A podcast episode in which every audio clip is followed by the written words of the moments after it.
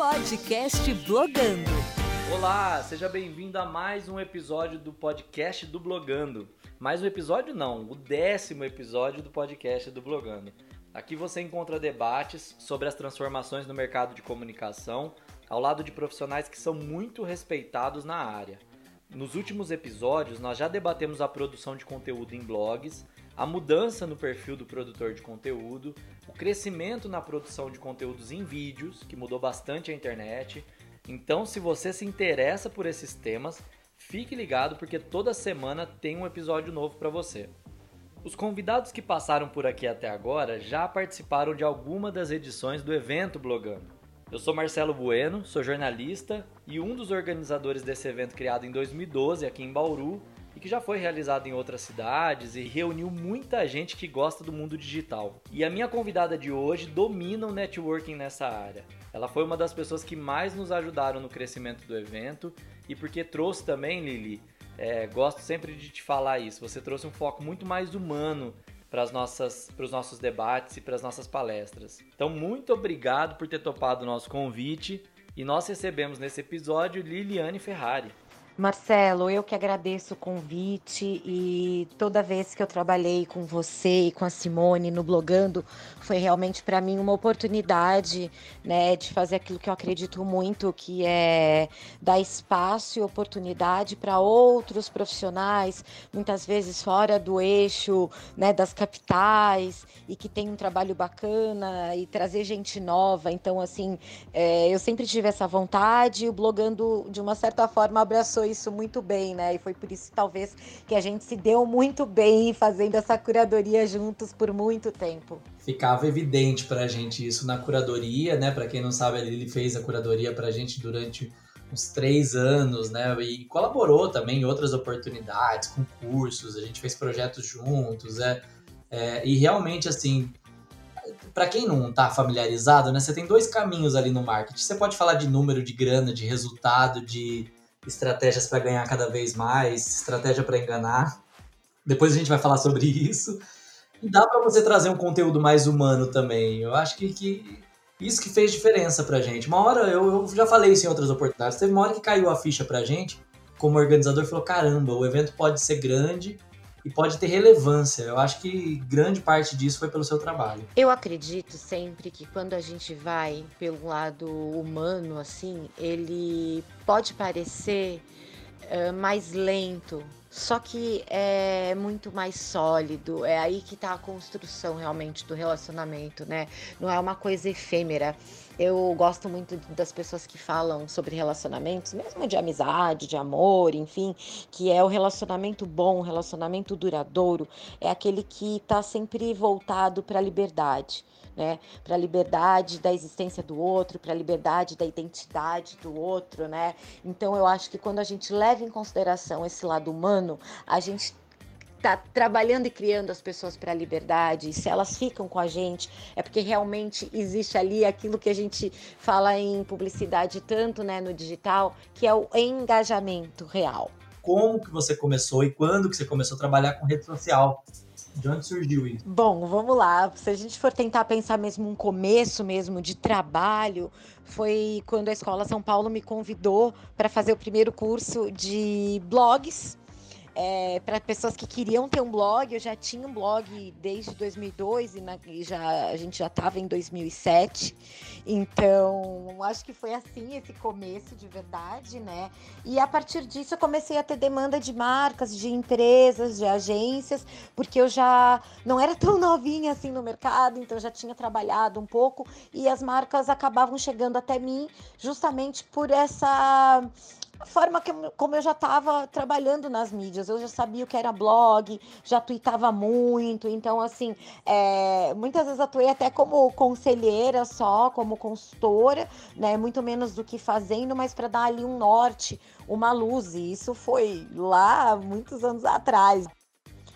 Aí tem uma coisa que eu às vezes esqueço de contar, mas eu acho legal, que é eu cheguei a trabalhar em 97, 98 99 numa empresa de internet, né, chamada Web Investor. Ela pertencia a um banco e dentro dessa empresa é, tinham vários portais, é, um chamado Zig Zag Zone, que era de cálculos financeiros para quem trabalhava no mercado financeiro, né? Aplicava em bolsa de valores. E eu vi realmente naquela época as grandes corporações correndo atrás do que era internet, que era realmente ali naquele momento alguma coisa que estava entrando numa escala de massa, né? E aquele famoso verbete da Wikipedia, a bolha da internet. Realmente houve essa bolha, é, quase que um superfaturamento, assim, do que era ter um portal, do que era ter um canal de notícias. Chegou um momento que essa bolha arrebentou, porque não era exatamente daquele jeito que funcionava, mas é isso, não acabou. Muito pelo contrário, que foi aí que começou a ter até uma ascensão e um maior uso de mídias sociais, né? Começando ali pelo Twitter. É, é, legal você falar isso porque por mais que a gente fale sobre trends, hashtags, tá no trend topics e tal, você tá muito preocupada com venda, né? O empresário também quer isso, quer venda, né? Claro, até era uma coisa que, quando uma época que eu trabalhei em agências com contas grandes, né, com muitas verbas assim disponíveis, era uma coisa que me deixava meio, eu ficava com alguma coisa fora do lugar, do tipo assim, tá, gente, mas e aí, como que nós vamos amarrar isso aí, né? Como que a gente vai criar esses é, KPIs de venda, de performance? E às vezes era tudo muito só no criativo, né? E acho que hoje para mim o meu trabalho ele justamente se diferencia é por criar ideias que são sempre muito alinhadas ali ao resultado financeiro, né? Sempre penso que o meu cliente é meu pai que vai me dar uma planilha e vai falar: cadê esse dinheiro aqui que você gastou? E porque também você valoriza o dinheiro do empresário, porque também a gente, a gente sei lá, pra gente que é de comunicação, é muito fácil a gente falar, ah, precisa investir, precisa investir.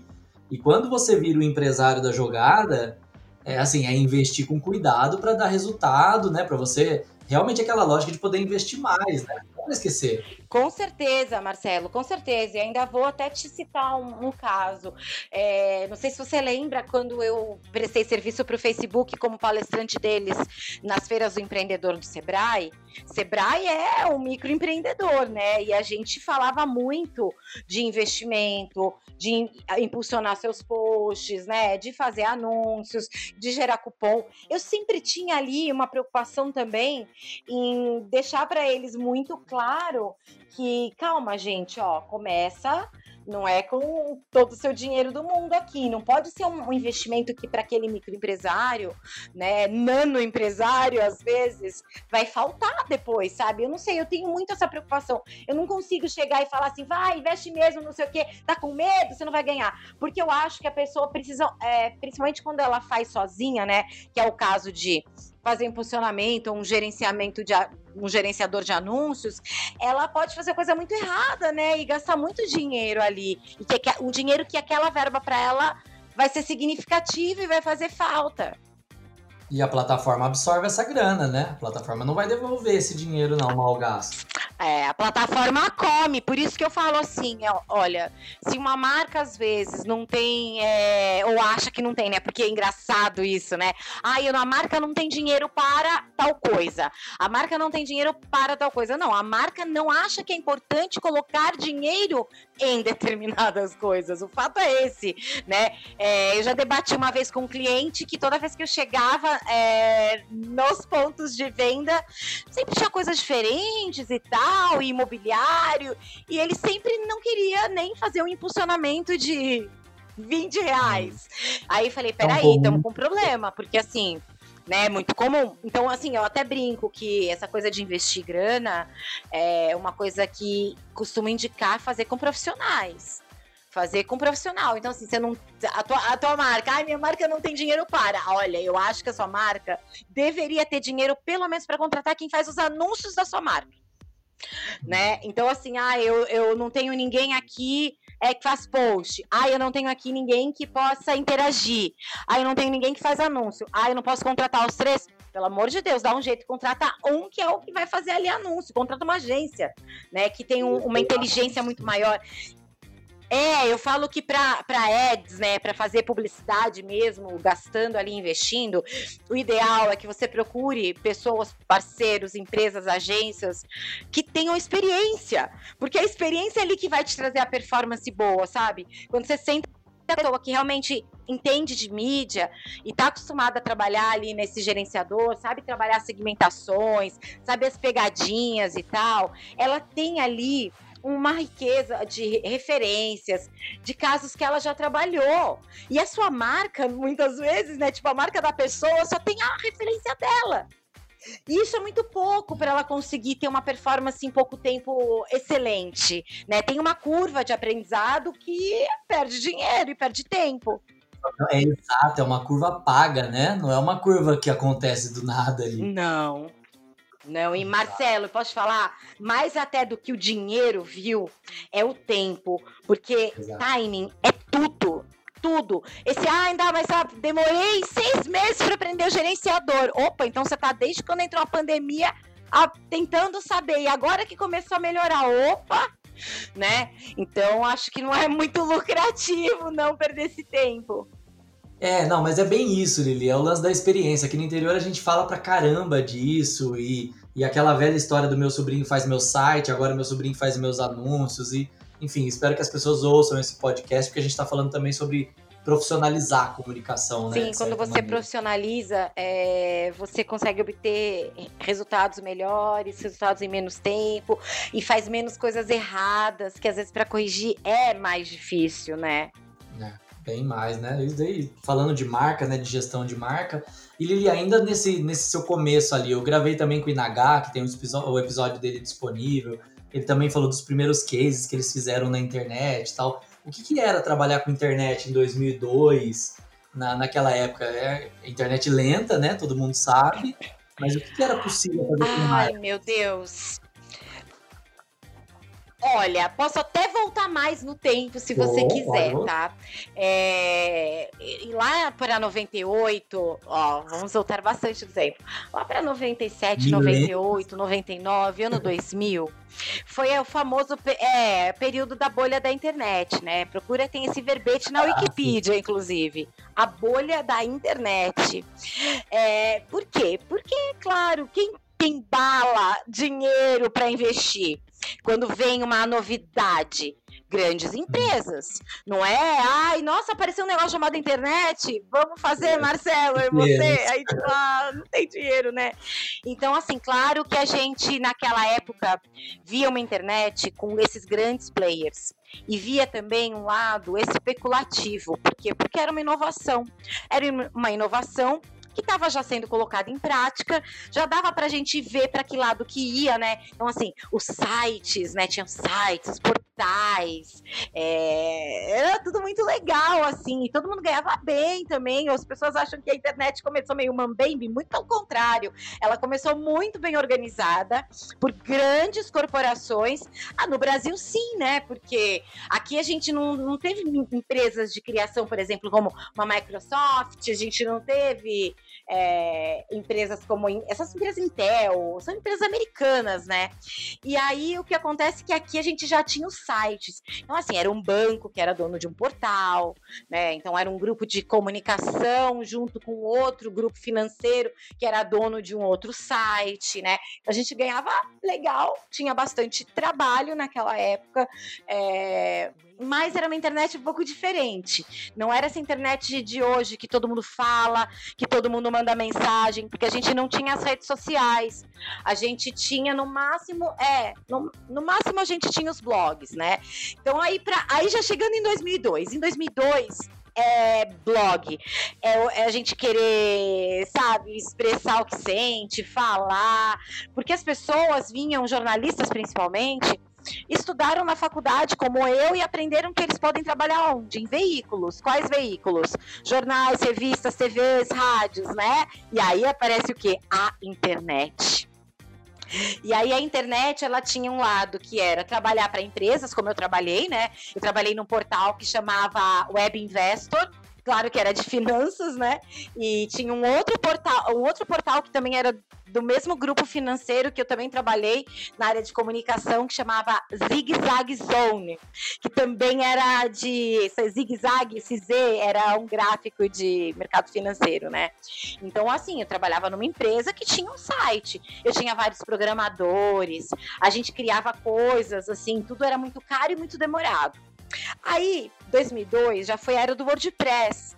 Eu posso fazer, eu faço sozinha. Não acredito que, que eu mesma posso fazer. Eu posso fazer meu post. É, porque antes eu tinha um TI, eu tinha um departamento, eu tinha design, tinha mil coisas, né? E aí depois o blog, não, o blog, nossa, que legal. Eu mesma posso fazer, eu consigo fazer isso.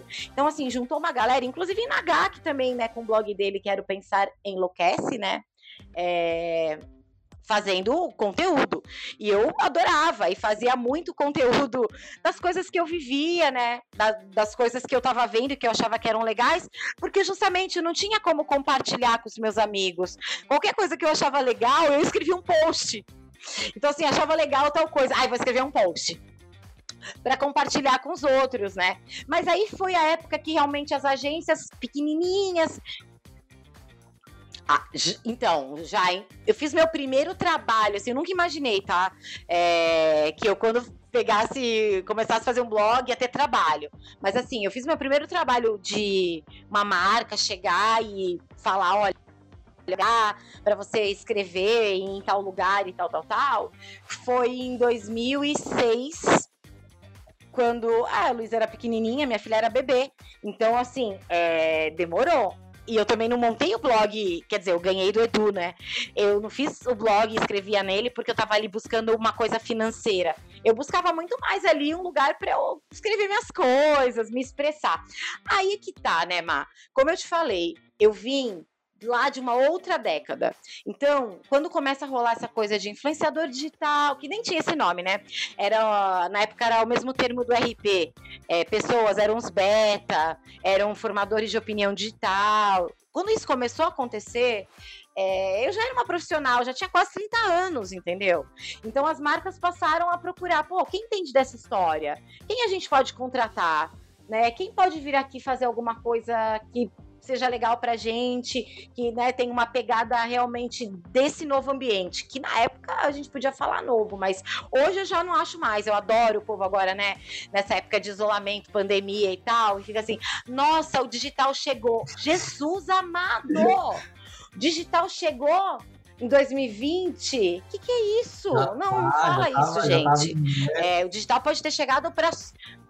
Não, Vamos falar a verdade, o digital já estava aí, né? Se ele chegou na sua empresa esse ano, meu Deus, Deus tenha piedade da sua empresa e, e você trabalhe muito, porque ah, vai ter que correr é muito atrás, é muito isso, mesmo, gente. Tem muita empresa que eu tenho certeza que antes da pandemia achava que era uma alternativa ainda, né? Não tem isso, eu tenho certeza. Aqui no interior eu tenho certeza para te falar que tem muita gente que fala, nossa, agora tem que ir pro digital. Ah, sim nem só no interior, né? A gente Meu Deus, o digital é uma coisa que é que é, não, São Paulo, qualquer lugar, né? Como eu te falo, é, e digital é mandatório, o digital já é mandatório há mais de 10 anos na comunicação, né? É, é incrível assim você ver que ainda tem marca que não se preocupa sequer em estar tá preenchendo o Google Meu Negócio né? Então você fala, gente, o Google é a maior ferramenta para te encontrar e você não preenche nem isso. Aí é complicado, né? Querer ficar muito num lugar assim, não sei, eu não sei o que pensar. Ah, não, é um comodismo que, que, que realmente só quando bate na bunda e a água que a pessoa a, Claro, né? É, para até fazer a devida ponderação, por exemplo, tem muitas empresas, ela, ninguém está falando aqui da dona vovozinha aqui da esquina, da lojinha e tal. Mas tem grandes marcas, tem marcas médias, né? Tem franquias que você fala assim, gente, mas por que, que vocês chegaram nesse ponto? Ou melhor, né? Como é que vocês chegaram até aqui hoje? E aí você viu também o dinheiro migrando, né? Então você pegou bem aquela época de publicidade, saindo então das mídias tradicionais, dos jornais, e as empresas investindo na internet. Sim, Exatamente. E buscando ali fazer de alguma forma, né? Então, nesse momento é interessante reparar que as grandes marcas, elas realmente já se aventuram mais, porque, claro, elas têm mais né, possibilidade, tem mais investimento ali, que ela pode né, se dar o luxo ali de fazer coisas logo de cara para experimentar, para ver como é que é. Porque digital tem isso, a gente fala muito isso, ah, digital é teste, é teste, é teste. Mas acho que hoje não precisa, né? Tem testes e testes tem coisas que já foram bem testadas, né? Então, realmente eu vi as marcas procurarem é, e buscarem tanto pessoas, né, quanto até tecnologias que pudessem ajudar a fazer com que acontecesse, desde o blog, desde a comunicação. Então, eu lembro que bem no começo de mídias sociais, a gente trabalhava muito no Twitter, muito, muito, muito, muito, né? E muito fazendo conteúdo, gerando mesmo conteúdo dentro de sites, dentro de blogs de marca, né? E aí é, eu comecei a pegar os primeiros trabalhos também no blog, como, vamos dizer, blogueira, então eu achava super legal, porque, peraí, gente, eu tenho um blog, eu posso escrever, essa marca veio aqui, isso aqui é legal, eu gostaria, acho que faz sentido para mim, vou fazer, e aquilo ali foi tomando cada vez é, um corpo maior. Lógico que eu já tinha uma estrada e então eu passei a, a ajudar quem estava começando a fazer um blog WordPress, que sabia menos do que eu, que já estava ali há cinco anos fazendo. E assim a coisa foi rolando, sabe, Marcelo? Até o ponto de realmente é, eu ir para agências, trabalhar em algumas agências, né, com, com marcas, por exemplo, a CIA, a Live Ed, que a gente em 2010, nossa, fazia parte toda de influenciadores digitais, é, né? Só que a gente não chamava né? assim, não tinha. Não, não, não tinha esse nome. A gente é, chamava de blogueiro mesmo, de blogueira, de youtuber. E no máximo a gente dividia como alfa, beta, é, twitteiro, exatamente. Era bem isso, assim. E foi muito. E eu acho que foi muito legal. É, eu lembro dessa época, achava ótimo, muita gente produzindo, muita vontade de, de rolar, né? Eu acho que hoje a coisa mudou, como tudo muda. Hoje você tem aí as pessoas realmente indo para o Instagram, né, ou indo mesmo para o próprio YouTube ou para um blog, para realmente fazer um negócio, ganhar muito dinheiro, e que não era uma visão que a gente tinha naquela época lá atrás, que era mais, nossa, que legal, vamos fazer nosso conteúdo. O máximo era assim, ai, dá para ganhar um dinheirinho com o Google AdSense. é, não, eu acho que você acabou descrevendo essa evolução de uma maneira natural, que é às vezes eu mesmo olho para trás e falo, caramba, quando que a gente virou essa chave de que agora a gente produz para vídeo, para rede social, a gente grava em primeira pessoa, selfie e tal. Uhum. Foi uma coisa uhum. natural, né? As coisas foram rolando e quem produzia pro Twitter era praticamente produzir Face, e aí pro YouTube era um caminho meio óbvio. E eu também nem acho, sabe, Marcelo? Tenho visto, lido bastante coisa. Nada, né, no, na, no mundo é uma coisa isolada, né? Tudo são fatores que levam a gente a algum lugar, né?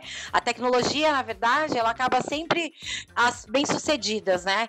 Atendendo um comportamento, atendendo alguma coisa da gente. Então, assim, você acabou de falar uma coisa super interessante, que é fi filmar, né? Gravar em primeira pessoa, segurando o celular e tal, e mostrar mostrar a própria vida. Isso aí é puro Big Brother programa, gente, da Endemol, tem no mundo inteiro. É uma casa com um monte de gente, fica olhando lá.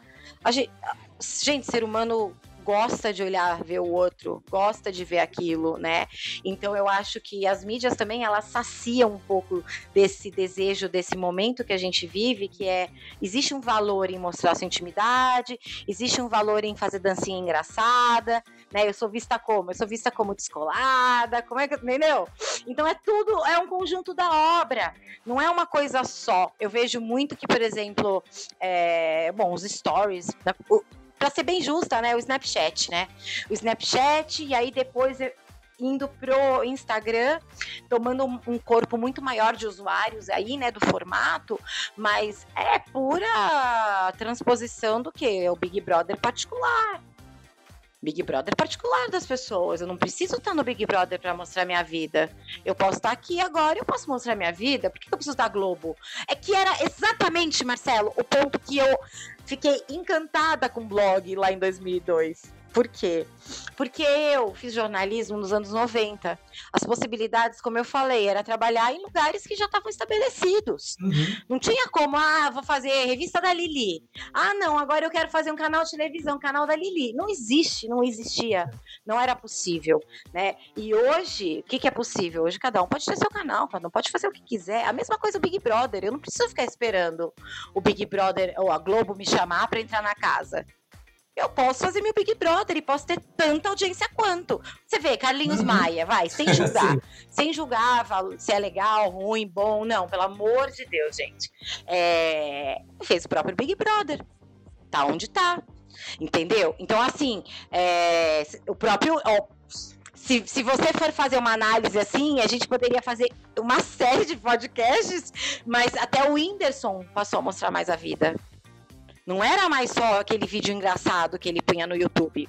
Aquele vídeo engraçado foi aquilo que fez com que ele fosse conhecido, que gerasse aquela massa crítica gigantesca de pessoas e tal. Mas hoje ele mais mostra a própria vida do que eu vejo pelo menos trabalho como era antes porque hoje todo mundo tem como um valor na sociedade, perante a sociedade existe esse valor de que você tem que mostrar a sua vida, onde você tá, o que você come, com quem você sai, onde você passa férias, né?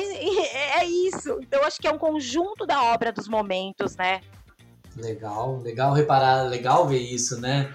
É, faz muito sentido. Eu falo isso nas aulas também. Tipo, é, é comportamento, é tendência, é ver o comportamento de agora para sacar o que, vai acontecer nos próximos anos. Não é muito difícil adivinhar como que vai ser o futuro. Jamais, não é, não é, não é muito difícil, não é mesmo, sabe? Porque você quer ver um outro exemplo aí de como a, a tecnologia ela tá aí, mas ela só vai ser usada quando a gente sentir a necessidade. Você viu recursos de live que já tive, a gente já tinha esse recurso há quanto tempo? Um tempão mas o que, que aconteceu quando a gente é colocado em casa, isolado, cada um sem poder sair? A gente quer o quê? Falar, conversar. E foi por isso que gerou aquele bando de live, aquele bando de diálogo, porque as pessoas estavam em casa mesmo, não tinha desculpa, tô no trânsito, tô em tal lugar, fui no restaurante, tô na academia. Não, eu não, não tinha. É, Estava todo mundo em casa, né? Todo mundo exagerado, mas enfim, né? Boa parte das pessoas estava ali vivendo aquele clima, vivendo aquele momento. Então, assim, faz o quê? Live, a live já existia. Já recurso fazer live, gente, pelo amor de Deus, né? Só que aí foi usado quando? Agora, esse ano foi o ápice. Comportamento, né, Lili? Não tem como, assim, se você quiser. É, eu, eu falei no último episódio com o Mac, o Mackenzie, que o Yahoo tinha lançado há muitos anos, lá no início dos anos 2000, uma plataforma que você podia fazer live também. Primeiro, não tinha conexão para aquilo, né? Você não conseguia transmitir. Segundo, ninguém tinha interesse de expor a vida ali de nenhuma maneira. As pessoas queriam privacidade. É, então, realmente observar o comportamento vai fazer um, uma pessoa que consegue entender as redes sociais. Não, isso é. E, isso é fantástico, mas eu acho que é, a gente pôde perceber agora, bem nítido, uh, como é importante a gente olhar ao redor e o que acontece no mundo de macro, que não é só o que a minha marca quer falar, o que eu acho que tem que fazer e tal, mas que sempre existe um contexto maior que vai determinar se as pessoas, por exemplo, né, no Brasil ganhou a Copa, Brasil perdeu a Copa, as pessoas estão mais felizes, as pessoas estão mais tristes do que, que eu vou falar, do que, que eu não vou falar, né? Qual que é o mood das pessoas, né? Qual que é esse humor que as pessoas estão também? Acho que as marcas puderam aprender isso, né? Espero nesse período. Exato, espero que sim, né? Porque não é todo mundo que saca, não. Tem muita gente que conduz a marca como se fosse um universo é, paralelo. Total, né? fora do universo, né? Aí você fala, gente, mas que planeta, né? É, é bem isso. E outra característica da, das mídias também é que elas. É, você falou um pouco disso. Elas pegaram também um, umas featuring ali do, da, das mídias tradicionais e deram pra gente, né? Então, o blog era o seu próprio jornal, o podcast era o seu próprio programa de rádio, o YouTube é seu próprio canal, então parece que também entregou na nossa mão eh, os formatos que a gente não tinha alcance, parece. É, é como, é, exato, mas é, é, é, como a gente fala, né? A gente fala, é a plataforma, né? A plataforma começou, colocou numa outra plataforma ali, né? Aquilo eu posso fazer, não preciso estar lá no jornal, jornal, mas o blog é como se fosse a revista, é, né? Eu acho podcast é como se fosse o rádio. Então cada um pode ter o seu. Por isso eu acho legal isso que as pessoas às vezes não percebem. Quem nasceu já nessa possibilidade de ir lá, abre seu Instagram, seu YouTube, faz seu blog e tal, talvez não consiga realmente, nem vai, não, é, não vai dar para perceber como isso é incrível do ponto de vista da mídia em si, né, gente? Quem teve poder durante milhares de anos na Terra? A, a religião, os detentores do poder da mídia. É isso, tipo, era, não é a igreja quem tinha lá, entendeu? Olha, esse aqui fala, esse aqui é o padre, esse aqui é os caras lá do poder, e aí já tem, já tem, um juiz lá também, né? Porque é tudo meio tudo bagunçado, assim, né? O rei era o juiz, né? Então, acho que hoje a gente tem essa coisa de não precisar do intermediário, poder se expressar diretamente. Por isso que me irrita, às vezes, conteúdos que são é, imitadores, que querem fazer igual o outro. Eu falo, gente, mas a beleza do negócio é o diferente, né? Não sei se você chegou a ver, mas hoje eu vi no Twitter, putz, demais, um cara, um menino que faz bolo é, decorado, lindos bolos assim, sabe? E ele faz funk para vender os bolos, ele grava uns vídeos muito legais. Isso é originalidade, entendeu? Aí eu falo, ai, tem certo e errado? Sempre falei isso, né? Assim, gente, tem o que é ético, que não é. Do resto, eu vou falar que tá errado. O cara que entrou lá na live em Minas Gerais e começou a vender torresmo e vender um monte eu não vou ser a pessoa que vou falar que tá errado. Eu não sou essa pessoa. Eu vou dizer o seguinte: o cara tava lá, o cara viu uma janela de oportunidade. Ele tá naquela cidade, começou a oferecer. Se ele ofereceu e teve quem comprou, opa, ele tava no lugar certo. E usou a estratégia, usou a plataforma. Exato, ele, é, ele fez mal para alguém? Ah. Não. É melhor do que ficar mandando spam. É melhor do que ficar mandando spam pros outros, entendeu? E fazendo post chato também. Com certeza. E tem, outra, tem outro tema também que você fala bastante, que é comum encontrar nas suas palestras, que é do marketing humanizado. Tem a ver com o que a gente falou ali no começo da abertura, né, do, do blogando e tal. É, o que, que é para essas pessoas? O que, que você identifica como que você fala né, nas suas palestras como marketing humanizado? Sim, então, é, até o próprio termo em si, né, quando eu vou falar, eu gosto de fazer essa, sei lá, é, é, essa chamada de atenção, que é assim, não existe uma técnica que vai ser aplicada por mim ou por qualquer outra pessoa na sua marca ou na sua empresa que vai fazer com que ela vire uma marca humana da noite para o dia. Não existe isso, né? É, é, tanto que eu falo que existe um processo de humanização da sua marca e ali dentro disso já divido em três é, camadas, digamos assim, né? Tem marcas que acham que porque elas são descoladas, porque elas postam engraçadinho, porque elas interagem, elas são marcas humanas. E isso é só uma parte da humanização do marketing, que é a expressão da marca, como ela fala, como ela interage, como ela né, participa ali no mundo. Aí tem uma outra parte, né, que gente, é comum a gente ver a primeira, né, marcas que são muito humanizadas na interação, do jeito que falam, e outras. E aí quando você vai para a cultura organizacional da marca, para como ela trata com o fornecedor, com os próprios funcionários, ela é um desastre, uma pura, uma catástrofe. Então ela não é uma marca humanizada. Isso é o segundo momento, segunda camada, né? E aí a gente tem uma terceira que para uma marca realmente dizer assim, não, realmente essa é uma marca que eu tenho processos humanizados, que eu tenho uma expressão humanizada, mas mais do que isso, eu tenho uma prática humanizada. Em algum lugar a minha marca vai fazer diferente, vai colocar na prática. Então é assim. Então a minha marca lá é descolada, é legal, fala com todo mundo, trabalha no universo, digamos ali, sei lá, feminino dentro da empresa tem processos seletivos legais, contrata a mãe, não manda embora, né, a grávida depois da licença maternidade, né, gente? Né? Então, assim, isso é o processo ali, a cultura organizacional, aquela empresa pensar nos fornecedores, se ela tá fazendo também bem ou mal para a natureza.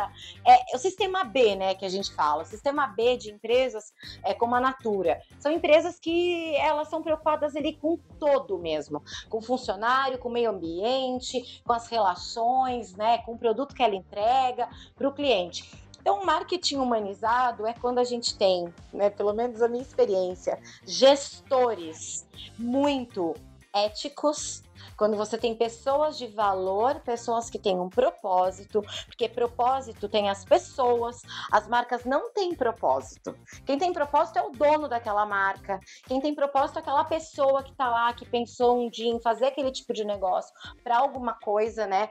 E aí, ok, tem os seus processos humanizados, é uma empresa gente boa, fala legal nas mídias, atende bem o cliente, tem um produto decente, não está prejudicando ninguém, nem nada, nem o animal, nem o bicho, nem o meio ambiente, nem nada. Aí a gente vai olhar, tá, o que, que ela está fazendo na prática? É, não, até porque essa, é, é, você sabe que eu falo muito isso. Um dos pontos da minha palestra do marketing humanizado, primeiro, seu concorrente não é seu inimigo. Segundo, no momento que a gente passou agora, né, de abril, maio, junho, é o seguinte: ou você se junta e sai disso, ou morre todo mundo. Porque sair sozinho é mais difícil, sair em grupo é mais fácil. Né? Então é muito legal ver. Vou dar até uma iniciativa assim de marcas grandes que os bancos se juntaram, fizeram um comercial falando na TV sobre algumas práticas que eles iam é, passar a ter né, durante esse período. Então você vê, você acha o Bradesco, o Itaú, o Itaú e o Santander juntos num comercial de TV, o logo dos três, assim, um do lado do outro. Vocês acham que eles estão preocupados com o quê? Com ser inimigos ou com tentar fazer com que o.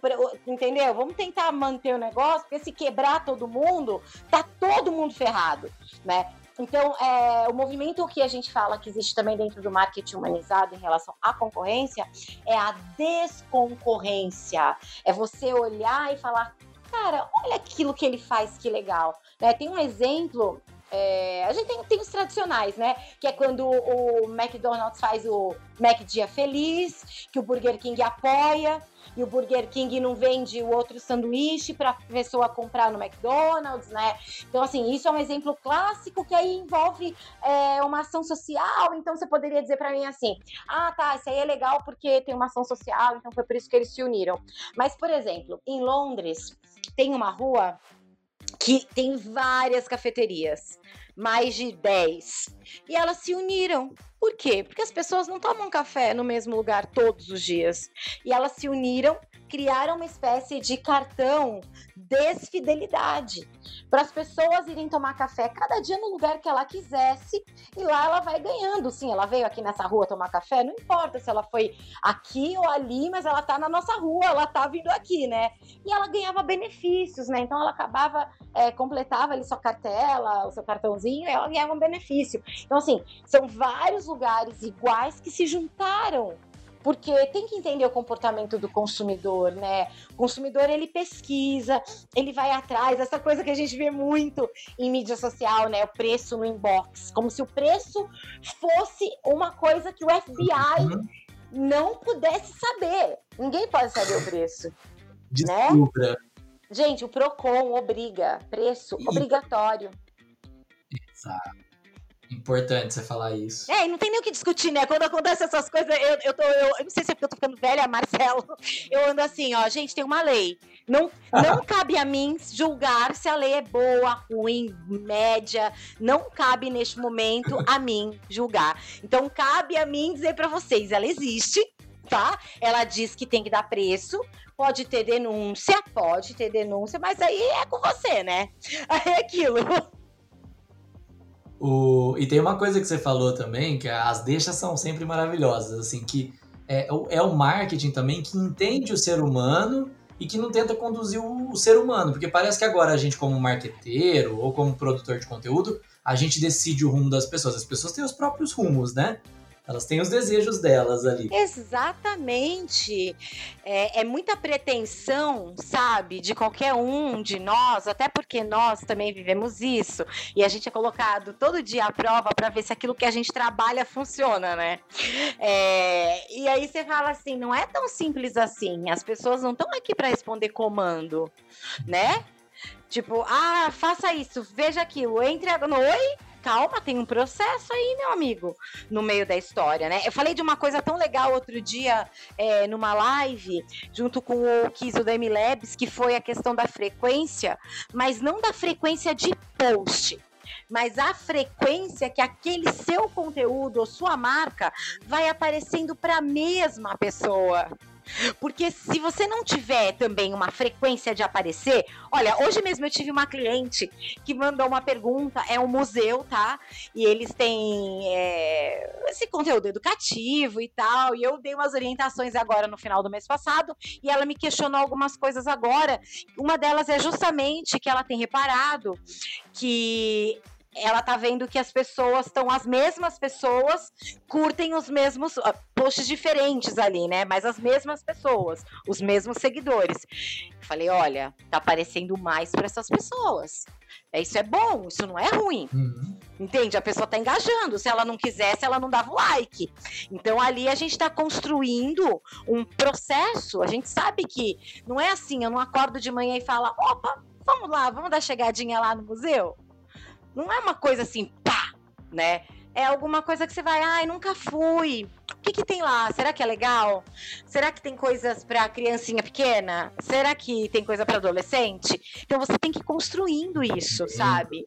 Isso você vai construindo, é não só com, a, com as postagens, ai, vamos tentar ser bem prático nesse, nisso agora, mas também na frequência com quem você, para quem você aparece, porque aparecer uma vez para uma pessoa não é suficiente. Legal. Isso é, isso é ótimo. E, e, por outro lado, e eu falo por outro lado porque realmente do outro lado da ponte tem os marqueteiros ou os estrategistas que oferecem aquele marketing milagroso, né? Você vai gerar venda, Sim. ou aquele que apela até para as coisas. Eu, na minha opinião, eu acho que é isso. Você apela até para, nossa, a pessoa tem que ficar assustada, ela tem que ficar desesperada, ela tem que se sentir ameaçada para comprar seu produto. Você discorda disso? Olha, é nítido, né? que eu discordo. É... muito maravilhoso fazer essa pergunta para mim. Mas, mas, ao mesmo tempo, é interessante que ultimamente eu tenho um olhar um pouco diferente para isso.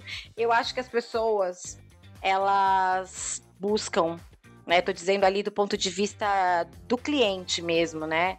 É, eles buscam aquilo que satisfaz alguma coisa na cabecinha dela. Então, se a pessoa fala uma palavra mágica, por exemplo, para ela do tipo assim: conquiste 10 mil seguidores em 10 dias. E para ela, porque ela não aprendeu em lugar nenhum que, independente do número de seguidores, ela precisa fazer um trabalho ali na marca dela, né, junto ao público, que não é um número que vai vender, é assim, o quanto que ela tem de engajamento, de alcance com essas pessoas, de entender a jornada delas. Aquilo satisfaz ela num nível e ela apela e vai ali. E para ela é ótimo, porque talvez ela vá conseguir é, é sedutor, mas assim, é uma coisa que, não sei, eu não quero usar algumas palavras, mas assim, é, é bem simplório, tá? Digamos assim, é uma forma bem simplória de pensar. E eu acho que é uma evolução aí. A pessoa vai, ganha os 10 mil lá de seguidores e vai começar a ver que não é bem assim. E se ela continuar refletindo e pensando, talvez ela chegue na conclusão que, peraí, não é ter os 10 mil seguidores que vai me fazer vender são outras coisas que estão envolvidas aqui, né? Então, eu posso ter menos seguidores e vender mais, né? Enfim, eu posso ter esses 10 mil seguidores e capitalizar de uma outra forma. Então, assim, eu acho que são pessoas, aí falando agora do ponto de vista dos profissionais, tá? Do marketing. São pessoas que atingem um determinado público que quer ouvir aquilo, mais ou menos como assim, emagreça rápido, ou sabe, essas coisas que você Cara, se adulto, eu falo, se adulto, adulto sabe que não vai emagrecer 10 quilos em uma semana, ou vai ser uma coisa assim de ser hospitalizado depois, né? Então, se você é adulto e você acredita naquilo, você tem que arcar com as consequências daquilo, né? Então, é aquilo que você está procurando, é aquilo que vai encontrar. Tem pessoas que estão procurando aquilo. Exato, exato. E quer mais liberdade do que você do que você navegar? Claro que assim, né? Eu, eu, não vou entrar nem nessa coisa que às vezes tem alguns anúncios de alguns gurus que perseguem a gente na internet e tal. Mas aí tudo bem, vai, cada um fazendo do seu jeito. Eu acho que é igual marca, sabe? Por exemplo, existe a Louboutin, e existem outras marcas de sapatos femininos. A Louboutin ela faz um sapato, vai clássico, preto, fechado, é, igual a muitas outras marcas fazem, o mesmo sapato de salto alto, preto, bonito, de couro, bem acabado, tal. Por que, que a, a consegue vender o sapato dela por quatro, cinco ou até dez vezes mais do que uma boa marca vende um sapato de couro daquele? Os dois são sapatos, o benefício dos dois ali é ok, é a mesma coisa, vai pôr no pé e vai andar.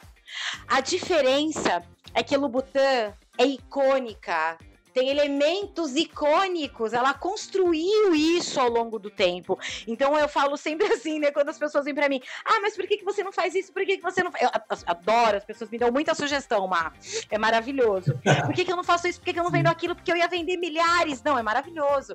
Aí eu falo, gente, porque assim são produtos diferentes cliente que eu trabalho hoje, ele realmente vê valor naquilo que eu construí, na minha jornada, nas empresas que eu já atendi, na experiência que eu adquiri, né? Na entrega que eu fiz, nos resultados que eu tenho. Porque uma coisa para mim que, bom, você fez evento comigo, hum. milhares, acho que nunca uma pessoa viu tanta palestra igual você e a, a Simone e a Priscila Pissaia, que é minha amiga também do Facebook. Sempre. Mas é, para mim funciona assim: o palco não é uma, como eu posso dizer, um fim em si.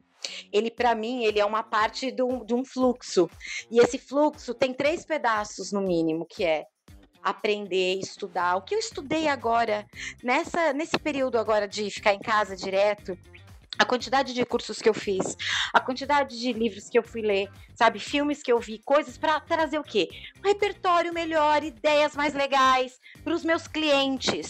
E aí, nesse fluxo, eu vou fazer o quê? Eu vou trabalhar com o cliente, eu vou fazer aquele projeto acontecer, eu vou mostrar como aquilo acontece, eu vou saber desde o começo até o resultado final.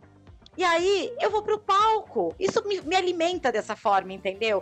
Porque quando eu vou pro palco, não é porque, ai, que lindo, eu já tô querendo muito estar tá lá, como eu sou bonita, né? Para mim, de verdade, é muito uma parte do meu trabalho de professora, né? Eu falo que eu tenho como meu propósito ensinar qualquer coisa que eu souber, né? Eu gosto de trocar, de ensinar, de passar para frente. É isso. Então, meu propósito não é vender curso, meu propósito não é vender, não é vender. Meu propósito é justamente ensinar. É, não, não, é, é, justamente isso. Eu acho que a minha entrega, é, a minha entrega ela é maior, é uma entrega que ela, ela pode ser eternizada, é uma entrega que é de lógica, de pensar o sistema. Eu tô com um cliente novo querido, eu não vou falar o nome dele, ele é trabalha no SBT, ele é uma pessoa celebridade e tal. E aí a gente tava conversando e ele falou: Meu Deus, não é que agora eu tô aprendendo marketing digital, ou tô aprendendo marketing, ou mexer nas mídias sociais. Eu tô entendendo a lógica por detrás. Isso não tem preço, né? Que é, é, é justamente isso. Então, para mim, funciona dessa forma, sabe? Mais estudar, trabalhar, botar em prática, ter resultado, subir no palco para trocar, para entregar conhecimento, para acelerar para as pessoas, para mostrar para elas assim, sabe? No meio de tanta gente louca, falando tantas abobrinhas ou tantas coisas surreais, porque eu já fui a pessoa sentada também no evento. Então, eu já fui a pessoa que eu olhava para o palco e falava assim: Jesus, que isso?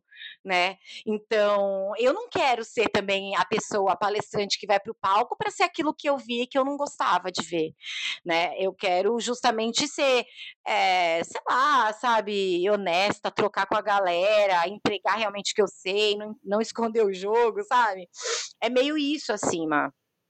É, então, mas isso tem muito a ver com caráter e com. Eu lembro até hoje de uma conversa que a gente teve sobre é, a, gente, a gente que estuda e que lê muita coisa, a gente sabe que a gente não sabe nada, né? Que as coisas que a gente está descobrindo todo dia uma coisa diferente, o comportamento das pessoas mudam, aí veio a pandemia, mudou tudo, é, e tem gente que realmente se acha o dono do conhecimento. Não existe dono do conhecimento, né, gente? Nossa, total. Até no comecinho, bem lá no comecinho, sabe? Porque dia 16 de março, que foi o primeiro dia, né? Que, bom, agora realmente a pandemia, todo mundo em casa, era meu aniversário. Então, assim, imagina. Foi, foi, foi uma loucura, porque muitas marcas ligando, é, botando os, os projetos em stand-by, umas cancelando, aí você tem cancelamento de cliente que tinha um monte de coisa com você. Eu passei, assim, três dias sem rumo, sem saber o que, ia ser, assim, de verdade. Tanto que agora, quando foi no mês passado que eu organizei, assim, meu, meus meses e tal, falei, ai, graças a Deus, já fechei meu ano e tal, o que entrar é lucro real, entendeu? Sabe aquela coisa, eu tava morrendo de medo, o que, que ia acontecer e tal. Então, eu nem marquei, eu não marquei live. Eu acho que eu fui fazer a primeira live em abril da local web porque eles são meus clientes, entendeu? Mas é, eu não me sentia é, confortável nem para falar nada, porque eu também estava vivendo no meu negócio, também estava tentando ver o que, que eu poderia fazer, também estava triste, sabe? É, então, assim, eu não tinha o que ficar muito falando naquele começo. Tanto que as minhas lives, quando eu comecei a chamar o pessoal para fazer live, foi lá para maio, junho, que aí eu fiz algumas, né, naquele, nesse período, mas logo no começo não, porque nem estava vendo o que, que ia dar certo, coisas que eu e arriscar, será que vai rolar? Será que isso vai dar certo? Será que não vai ter mais evento mesmo, né? Que, que vai acontecer? Será que os clientes vão fazer projeto? Até quando vai isso? Vai morrer milhares de pessoas? Como que vai ser isso, né? A gente, às vezes, agora tô falando com você, tô pensando também um pouco aqui comigo, né? A gente tá aqui falando de, desse período do isolamento e tal, né? E das marcas perderem é, faturamento, porque, claro, fecha o shopping onde ela tem a loja, as pessoas não viajam, né? Então, milhares de coisas não precisa explicar.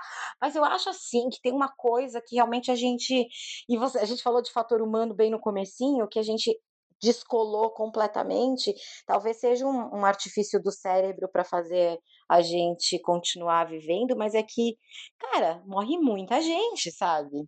É, acho que isso aí é uma coisa que às vezes a gente esquece, né? Porque a gente está nessa, nessa crise por quê? Porque, cara, é uma doença que veio aí, né?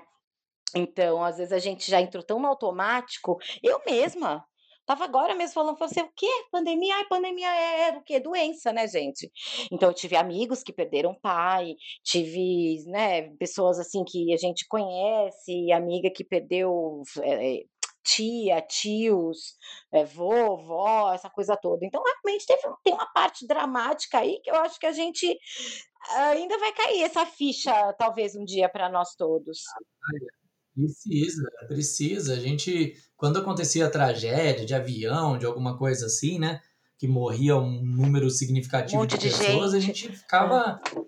É, luto o dia inteiro, cancela as postagens, gente, é. cuidado com a linguagem, não dá para comemorar, fazer vibes.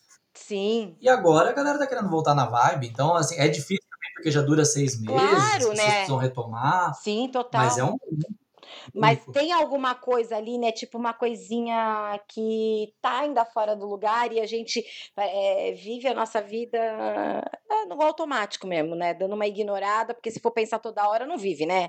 É, a verdade é essa, né, gente? É. Tem isso também, tem um pouco de saúde que, tipo assim, ah, é, vamos distrair, ah, vamos não, falar de outras aqui, coisas, vamos fazer plano de futuro. Aqui na minha casa foi assim, ó, tem divisor de águas. Quando a gente parou de assistir qualquer tipo de noticiário, jornal, qualquer coisa. Porque assim, a informação, ela chega até nós. Eu tô toda hora na internet, eu tô toda hora ali no Twitter, uhum. lendo, falando. Não é possível. As coisas a gente fica sabendo.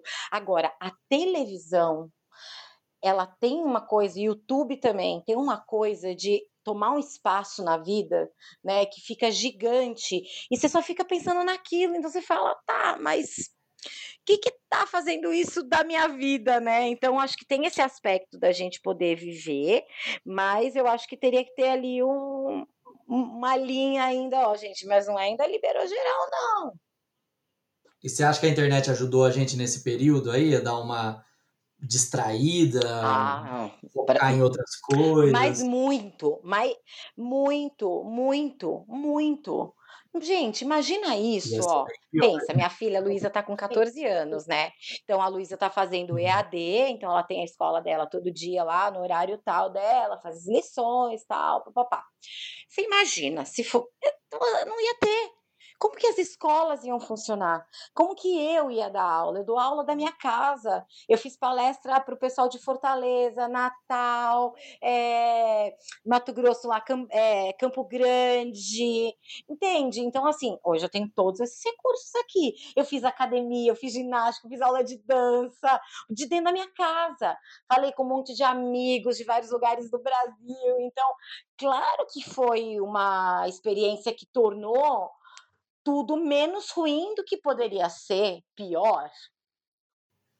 E parece também que a gente não sei se descobriu ou pelo menos utilizou bem a essência mesmo, né? Se conectar com as pessoas, aprender, é, é, é, na, no mundo da internet eu vi como muito positivo. Sim, mas sabe uma coisa que eu já venho percebendo já? Que a internet ela começou juntando as pessoas, né? Era a sala de bate-papo, era conversar, né? Era isso. E aí depois uhum. tá, vem as portais, notícias, e a coisa vai aí evoluindo, aí mídias sociais e tudo. Mas estava realmente é, o aspecto mais legal da internet é a conexão de pessoas que têm um interesse em comum, né, que querem falar de alguma coisa, enfim, que querem se conectar e ela facilmente consegue juntar as pessoas. Isso era muito mais complexo antes, né? Então esse esse aspecto eu acho que vem sendo resgatado até pelo próprio Facebook, né, que fez uma campanha super grande falando de grupos, né, falando para as pessoas que elas podem participar de um grupo, que um grupo é uhum. legal, então, para sair um pouco daquela coisa Facebook onde todo mundo briga, onde ninguém se entende, porque a verdade é meio essa também, né? Na prática, né? Depois de uma eleição. É, então cê, cê, você percebe por que acontece isso? Porque é aquilo, né? As pessoas vão adicionando todo mundo.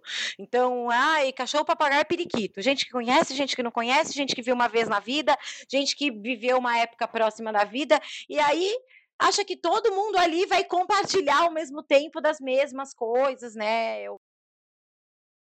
Total, total. Caramba. É bom, gente. Essa é a Liliane Ferrari. É, é, esse é um, sei lá, 1% do que ela pode presentear a gente em outros podcasts. Então, se você gostou, se você quer ouvir ela falando de outras coisas, também comenta aí pra gente. Porque realmente a gente já passou por outras etapas, né, Lili? Você fala também sobre Pinterest, você fala sobre evento eu amo ouvir você falando de curadoria. Isso, é, eu tenho uma palestra que eu estou falando agora com mais jovens, né, sobre o futuro do profissional. E eu, uma das características é de ser um curador de conteúdo e tal. Não podemos entrar nesse tema, esse é tema para outro podcast. Então, muito obrigado pela sua participação.